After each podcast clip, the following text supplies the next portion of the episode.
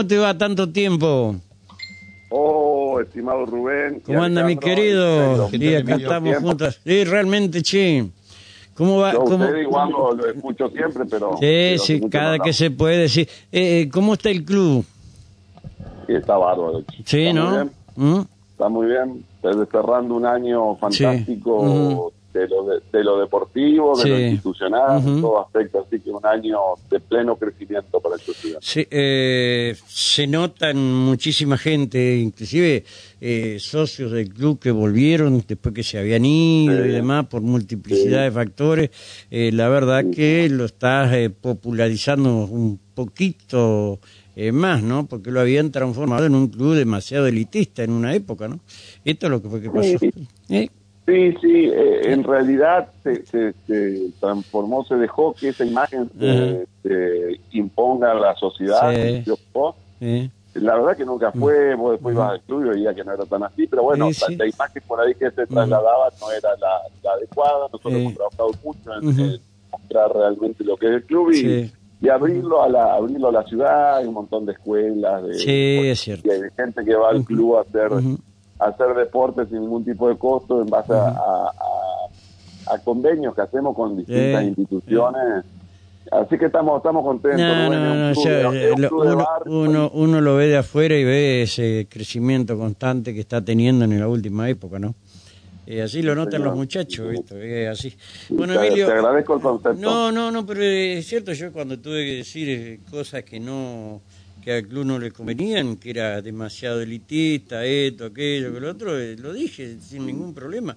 De la misma forma, alabo eh, esto que están haciendo ustedes, que llevaron un deporte popular como el boxeo, a que la gente de, de- de- de determinada clase social pueda pueda ver por primera vez algún un- un- una pelea, eh, porque eh, llegó a Con- pasar eso. Con un, con un jugador del, con Ah. un ex jugador del club peleando también arriba del ring. Sí, sí. Digo, Con dos. Con dos. Eh, bueno, ahí Claro. tenés. Con, Ahí está. con, este, mm, eh, Franquito Catena, Ajá. que usted al padre lo conocen bien, el hijo del, ¿De del Carlos? Ajá. Catena, Carlitos. de Carlos.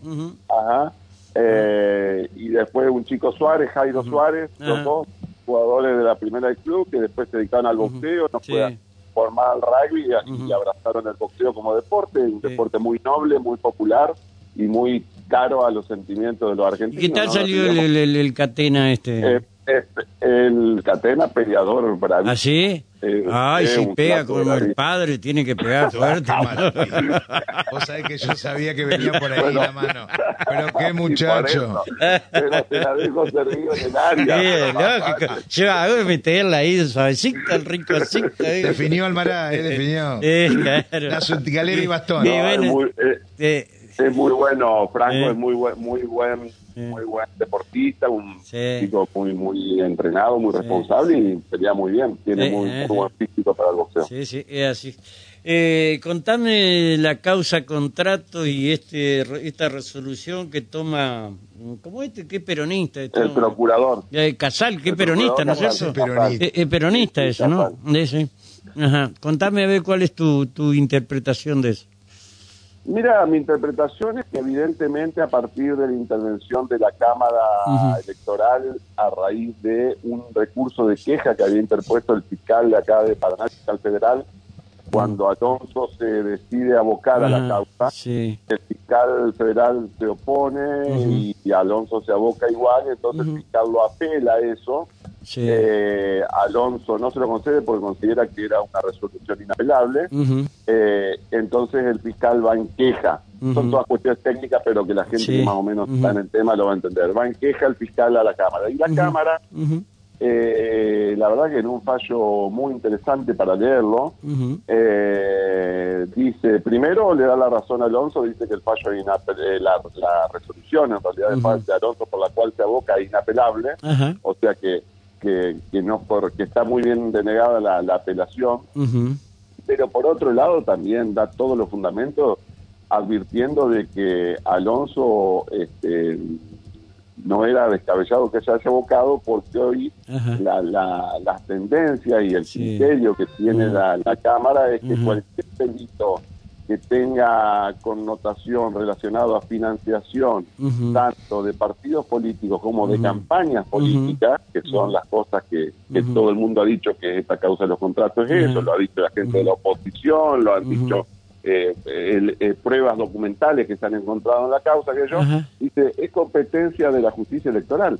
Entonces, cuando vuelve ahora, porque ahora casarse tenía que ya expedir sobre, sobre el fondo de la Ajá, cuestión. sí. Casarse había expedido sobre este tema de la apelación, que Ujú. ahora se, se tenía que expedir sobre el fondo de la cuestión.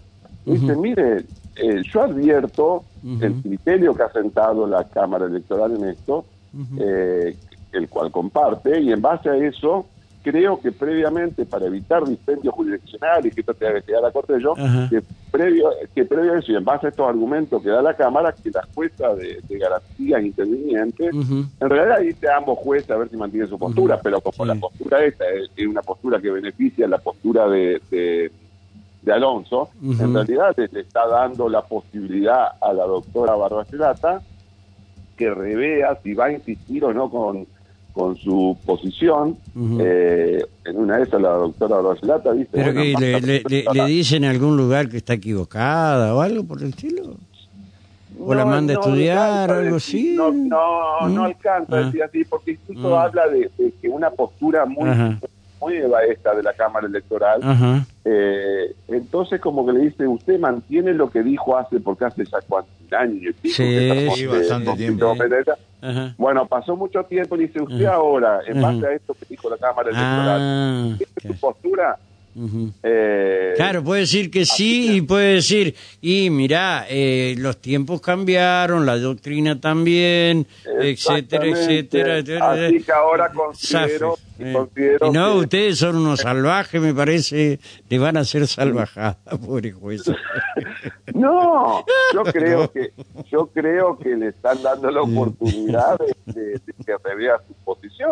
Yo, Sí. creo- yo estoy convencido, eh, de esto soy soy uno de los que encabezó este planteo, así que Sí. Eh, estoy convencido de la competencia federal. Sí. Claramente este dinero, más allá de que haya otro delito o no, que eso nadie lo reconoció, porque salieron a decir Ajá. que nosotros los abogados reconocimos que hubo una malversación. No, no lo reconocimos, dijimos, en caso, en caso que Sí. haya habido una malversación de fondos, ese dinero fue utilizado para política, para campaña electoral, y no lo reconocimos. Un momento, ¿cómo lo vamos a reconocer? Lo vamos a hacer Y, y- esa, esa cuestión, esa cuestión, Emilio, ¿no puede motivar de alguna otra manera que, que, que se plantee la, la- la nulidad de la cuestión y que Alonso este, comience eh, con un incidente nuevo, lo cual dejaría de lado la, la, el conflicto de competencia? A ver, perdón, no, no te entendí la pregunta. si esa situación que vos marcás como la, la- no, no la autoincriminación, porque no ese es el Ajá. camino, pero digo, eh, esta cuestión que debe analizarse a su entender como una, como un delito o una infracción a la, a la ley electoral, no puede Sí. motivar la, la nulidad de todo lo actuado y que Alonso avance sí ya en un, en un expediente, en un legajo, en un incidente que tenga que ver con esto y de esa manera se destrabe el conflicto de competencia? No, no, no. Acá lo primero que hay que definir, tanto para que siga actuando Alonso o siga actuando la doctora Barbacelata, es la competencia. Es Ah. lo primero. Nadie puede tomar una decisión juri- jurisdiccional sin primero tener la competencia Claro. en, en su cabeza. Entonces, lo primero a ver, hay que definir es quién es el juez competente. Yo Claro. creo, humildemente, humildemente, que si esto lo toma Alonso, será eh, los elementos que hay, Ajá. tiene que calificar el hecho, tiene que calificar el hecho ya desde la perspectiva de, la ley electoral, digamos, de- eh, y, y tiene que calificar el hecho y decir, bueno, acá considero que, hubo o no eh, violación a esto, esto, esto, y bueno, y, y empieza una nueva historia, digamos, porque estamos hablando ya de otra, hasta de otra Claro. ley, no Sí. solo de otra, no, no solo otra jurisdicción, de otra ley estamos hablando. Eh, entonces, eh, eh, pero reitero, ninguno de los dos jueces puede dar un paso adelante hasta que no quede definido firme, firme eh, quién es el juez competente. Eh, y estamos en plena discusión, te diría, en los inicios de la discusión. Imagínate que, que, que todavía el, el mismo procurador no ha dado su, su dictamen, sino le da la oportunidad a la jueza eh, de, de garantías de acá de Paraná. Sí, que ratifique o rectifique su posición. Claro. que diga en base a lo que dijo una un- Ujú, una ujú. cámara superior que Sí. es la, la cámara electoral lógicamente usted sigue manteniendo su postura de que usted es competente o no ahí puede decir la doctora Bracelada sí seguimos la discusión o Ah. puede decir no no soy competente ahora Ahora, si dice sí, pasa, ¿no? seguimos con la discusión. Eh, Vamos a la corte. Queda todo en la eh, corte. ¿Queda la corte o vamos a la corte previo vamos a la corte previo dictamen del procurador que ya algo adelantó Y acá. algo dijo, sí. Es que esto es como una adelantó. previa, es que esto es como una previa, me parece que Casal le está diciendo, miren, para, como vos decías, para evitar un mal mayor, Mm. revea y bueno, pero no se olvide que acá la Cámara Nacional Electoral falló unánimemente a favor del criterio de Alonso, ya la Corte se había pronunciado y dijo, esperemos a que todo se resuelva, la Corte quería hacer las cosas proli- prolijamente, claramente en este sentido, bueno, Casal de alguna otra manera le está dando esas, esas señales, esas luces, esas indicaciones a, en este caso, es cierto, a la justicia, pero más específicamente a la jueza Barbagelata.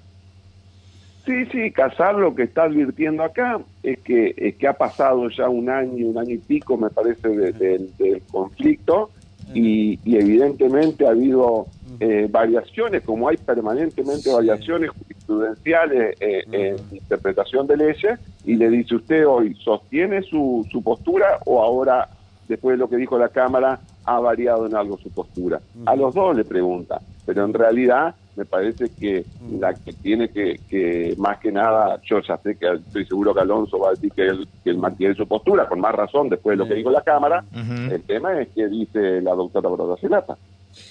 Eh, sí, eh, es cierto, sí, porque eh, eh, es así, porque le, ¿qué le dice? Eh, el, alo- eh, no, ¿cómo este? El que es peronista. Este, Casal. Casal. Casal. Exacto. Le dice eh, que eh, mm, eh, los argumentos nuevos introducidos eh, de la interpretación del régimen legal modificado que no integraron los que fueron sustento de la inhibitoria del juez federal.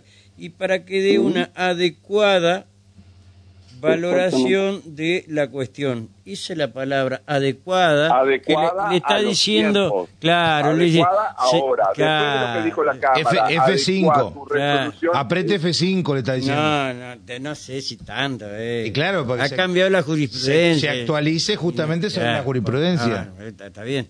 Eh, es, es posible que lo haga o que no lo haga. Claro. Yo me inclino porque se va a mantener la postura. Y se ha mantenido, se ha mantenido, se ha mantenido Yo me inclino porque Barbagelata, como decís vos. Marina Electra, se va a mantener en esa posición. No se va a mover ni Yo una no lo dudo, yo también, yo estoy en esa también. ¿Sí? Perdón Emilio que te lo diga, pero estoy en No, esa. no, yo estoy en- en esa, que ¿eh? No se va a mover. Va a un haber un, de- va a haber un bolón No. que, ni te cuesta. Y más con ustedes que son Yo, yo, guardo, yo soy, yo soy eh, por, por, eh, por naturaleza optimista, así que Está bien. No, a- no, a- no. a- a- albergo la esperanza de que, de que readecue su, co- su criterio a esta, a esta nueva interpretación que ha hecho la Cámara. Bueno, ojalá, eh, pero a ver, es lo que yo ayer decía, ¿no? Eh, que la Cámara o la Corte Suprema se ocupe de un tal, ¿cómo es el apellido? Este, eh, Ale, ayúdame. Perdón. El apellido del imputado, ¿cómo es? Ah, de Beckman, de Beckman. de Beckman. Beckman, ¿sabes que, la, que el, super- la, la- la- el, el superior tribunal o No, no es, es la corte. la Corte Suprema se ocupe de esto. La verdad, lo hubiesen podido terminar en, en tres días.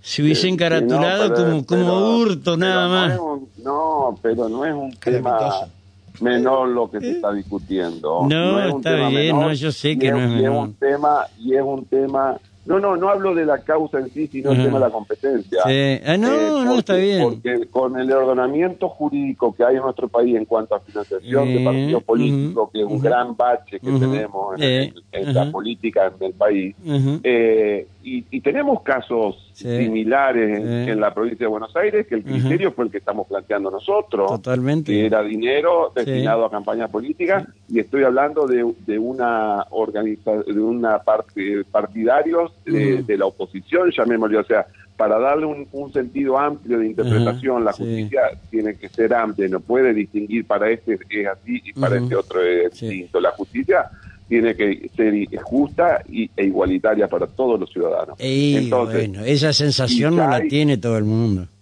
y bueno, si ya hay un antecedente de Mm. una causa muy similar, que fue Mm. una causa muy conocida también eh, en la provincia de Buenos Aires, ¿por qué acá se va a tener un criterio distinto? Me parece que hay que unificar el criterio, eso es lo que le da seguridad jurídica a los ciudadanos. Eh, sí, y bueno, y esto desde lo político lo digo, no es lo mismo establecer un fallo con Goyeneche que sin Goyeneche.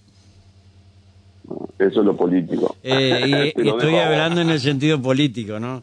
No es lo Te mismo. lo dejo vos, lo mío, Sí, lo sí, mío sí. trata, Sí. trata humildemente Empatame, de ser técnico. Bueno, Trata humildemente de ser técnico. No, no Eh, Eh, pero le dejo a usted el análisis No, político, está que está bien. bueno, lo leo, pero yo no puedo salir a hacer un análisis No, político, la verdad. no, por supuesto. No, lo, no, lo, no lo Está debo hacer tampoco. No, lo tuyo es eh, eh, eh, la buena carne, el rock y, y el deporte.